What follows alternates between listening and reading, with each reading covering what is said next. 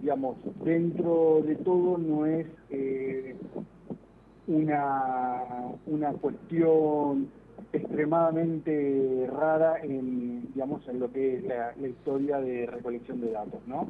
Eh, básicamente lo que se, se, está observando acá son eh, la superposición de dos condiciones o de dos, dos situaciones atmosféricas eh, que se pueden, digamos, que, que están bien definidas.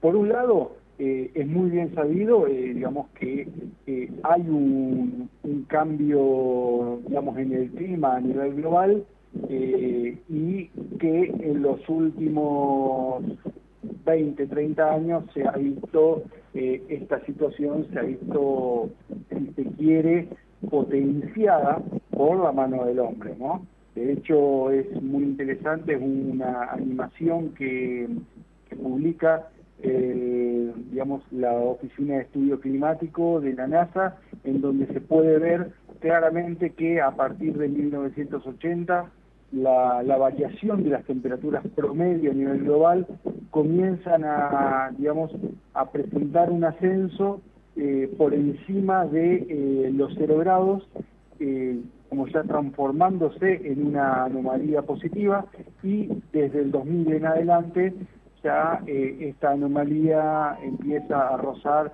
el grado, el grado, grado de chirolita por año, ¿no? Eso, digamos, es por un lado. Y por otro lado, no podemos descartar que a mi criterio es el, es el, motor más importante de, esta situación, es que desde junio, julio del 2019, eh, todo, digamos, toda digamos, eh, la región, por decirlo de alguna forma, se encuentra sometida a lo que es un evento línea.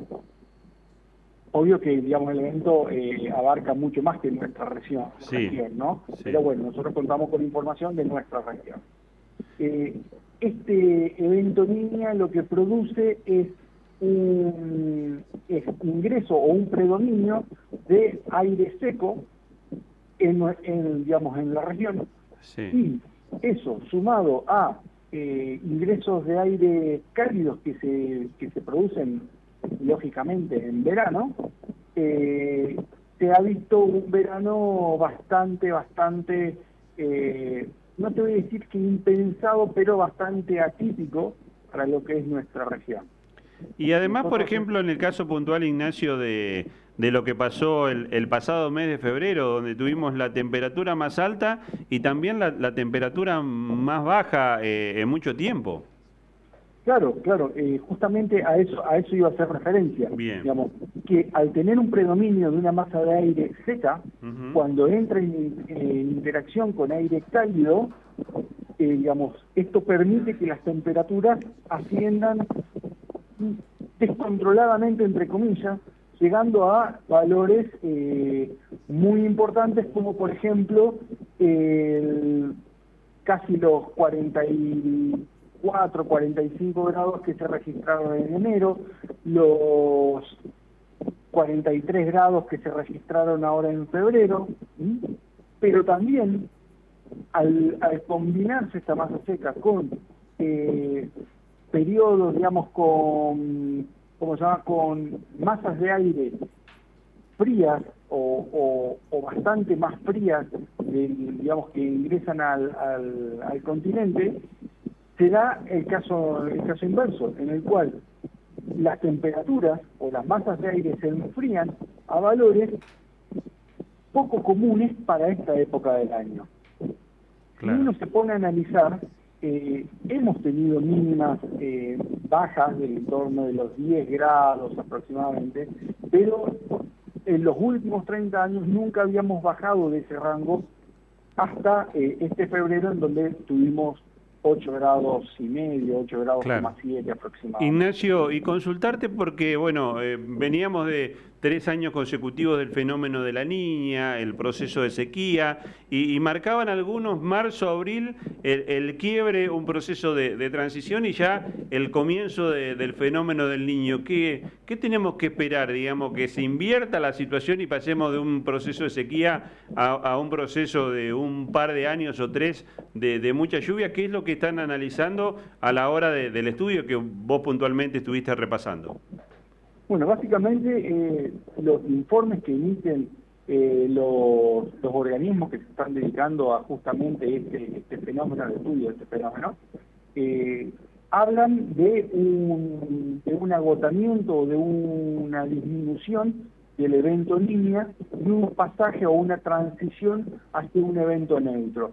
Esto habla de una mejora, entre comillas, de las condiciones pero de forma muy gradual. De hecho, como se está, como se está viendo, eh, estamos, estamos pasando de este evento niña a un evento neutro justo en los meses más lluviosos del año, en, lo cual, si este proceso, esta transición no se completa eh, antes de que este, de que este, digamos, de que el periodo más lluvioso del año termine, eh, podríamos llegar a tener una situación, digamos, no de mejora significativa, sino un retorno bastante tranquilo y gradual a una normalidad entre comillas, ¿no? Eh, por ejemplo, para darte, como para eh, marcar un poco a, qué estoy hablando, ¿no? Estamos hablando de que marzo y abril son los meses más lluviosos eh, del año en nuestra región. Hoy, 20 de marzo, en abril, en nuestra estación, llevamos menos de 30 milímetros de lluvia acumulado en lo que va en lo que va de todo el mes, ocurridos en un solo día eh, la semana pasada, y la media de, para, de los últimos 10 años para marzo está en el orden de los 130, 140 milímetros. O sea, que si todo sigue así, marzo también deberíamos tener eh, un déficit de lluvia, al igual que lo venimos teniendo ya desde hace muchos meses atrás. Entonces, eh, quedaría solo para recuperar, entre comillas, una condición normal, eh, lo que sería abril y tal vez mayo. Ignacio. Natalia Bedini, este lado te saluda, buenos días. Hola. Hola. Ahí me estás escuchando mejor. Buenos días, Natalia Bedini te saluda de este lado, ¿cómo estás? Eh, respecto a esto de que decís de volver a una situación de normalidad, uno se pregunta, una se pregunta, eh, ¿cuáles son los verdaderos efectos que existen en este clima que hoy vivimos del cambio climático y si realmente vamos a poder volver a una situación entre comillas de normalidad o si para adelante eh, esto del déficit de precipitaciones que nos estás nombrando y, y haciendo y dándonos luz sobre este tema, si va a permitirnos volver a una situación de normalidad. ¿Cómo ves vos esto? ¿Qué nos puedes decir acerca del cambio climático? ¿Cuáles son las acciones que podrían ayudar en algún punto a que volvamos a una situación de eh, parecida normalidad? Bueno, a ver, primero, primero y principal, eh, nosotros en el Centro de Informaciones Meteorológicas no hacemos climatología tenemos meteorología, que es digamos, el estudio de las variables meteorológicas a muy corto plazo.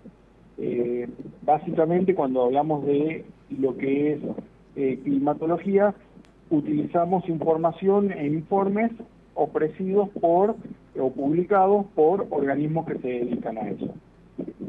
Por otro lado, tenemos, eh, digamos, tenemos que hacer también la aclaración de que lo que son los eventos, tanto la niña como el niño, son eventos cíclicos con eventos que eh, por ahí se da un evento niña, por ahí estamos en un evento neutro, por ahí está en, un evento niño, todo va a depender de cómo se, eh, digamos, cómo se comportan las masas oceánicas y las masas de aire y su combinación, en, la, digamos, combinación entre sí, en lo que es el Pacífico ecuatorial. Es, a ver, eh, más allá de eso, es sabido, es sabido, digamos, como yo lo, comentaba, se los comentaban al principio, que hay un cierto cambio.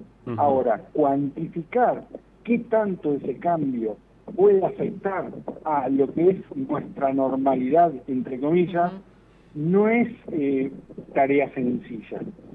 Lo que yo puedo decir, o, o lo que yo me animaría a decir, es de que dada esta situación, digamos, esta evolución en los, digamos, en las variaciones de temperatura, que se está viendo que desde los últimos 40 años eh, está en, una evolución positiva, y dado eh, el evento niña que tuvimos, que perduró casi tres años o un poco más, y que eh, solo hay tres, eh, tres eventos de tal magnitud a lo largo de la historia, digamos, por lo menos de la historia que se, se mide, no sería descabellado pensar la repetición de esta, de esta situación nuevamente. Puede ser que se repitan eh, de acá a 10 años, de acá a 20, o no se vuelva a repetir más. Incluso puede ser que la próxima, el próximo periodo de niña sea más, más intenso, o puede ser que el próximo periodo de niña no sea tan largo y sea menos, menos intenso. Ignacio, ¿y, ya, ¿y se puede determinar que, por lo menos aquí en, en nuestra zona, eh, estamos ya eh, prácticamente eh, en una suerte de clima subtropical, que las temperaturas se han elevado, que tenemos este, más elevadas temperaturas y muy cortos inviernos, porque uno recuerda que también el invierno en algún momento en Santa Fe se prolongaba una buena cantidad de tiempo y en los, en, los últimos años ha durado muy poquito. Sí, a ver, eso es cierto, digamos, a ver, es cierto que que los inviernos eh, de unos años, digamos unos 10, 15 años para acá, han tenido un acortamiento. Pero también eh, hemos tenido inviernos eh, cortos pero muy intensos. Exacto, exacto. Entonces, yo no, a ver, yo no me, no me arriesgaría, no me arriesgaría a decir eh, te digo porque lo he escuchado a esa versión de que el clima en digamos lo que es la franja centro norte de digamos del continente sudamericano se, está eh, subtropicalizando. Eh, yo no yo a ver no creo que haya todavía una un estudio o los o la suficiente información para poder llegar a esa conclusión. Que sí que sí, en los últimos años se está viendo periodos de periodos mucho más largos de olas de calor, inviernos más cortos, eh, puede ser. Pero vos fíjate que justamente, justamente, estas olas de calor, eh, de hecho, saquemos lo que fue eh, las, las temperaturas de la semana pasada. Sí. Hasta la semana anterior tuvimos temperaturas más altas con humedades muy por debajo de lo que son los rangos de humedades normales para Santa Fe en verano. ¿Puede ser que en una localidad del interior la semana pasada hubo una térmica superior a los 50 grados? Y puede ser, si se han dado las condiciones de, de muy alta temperatura y, humedad, en, el entorno de los 40 grados, sí, puede ser. Exacto, sí, sí, sí. Eh, Ignacio, eh, agradecerte. No, sí. eh, que te aclare esto. Dale, dale. Mucha gente, mucha gente eh, tiene la, la, mente fija en lo que es la sensación térmica y tú dices, no, porque se midió una sensación térmica de tanto. No, la sensación térmica no se mide. Claro. La sensación térmica se calcula en función de, en verano, de la humedad y la temperatura. Claro. Que es, es lo que es una traducción matemática de lo que puede llegar a sentir bajo ciertas condiciones el, el cuerpo humano. Entonces, eh, por ahí sí llegar a la máxima temperatura en determinado día, vos ya tenés sensaciones térmicas eh, altas y cuando llegás a la máxima resulta que a la máxima temperatura, ¿no? Sí. La humedad bajó por debajo del 40%, que es el umbral de cálculo, y ya no tenés más sensación térmica. Entonces, ¿viste? por eso es muy digamos, es muy relativo considerar como un parámetro la sensación térmica. Clarísimo. Ignacio, agradecerte la gentileza. Queríamos conversar un poquito a partir de este informe que elaboraste y fundamentalmente para entender por qué hemos tenido días de, tanto calor a esta altura del año. No, por favor, siempre a su disposición y cuando necesiten es cuestión de, coordinar. De coordinar. Buenísimo. Te mando un abrazo grande, que tengas un lindo día. Gracias igualmente, abrazo. Ignacio Cristina es docente investigador del Centro de Información Meteorológica de la Facultad de Ciencias Hídricas de la Universidad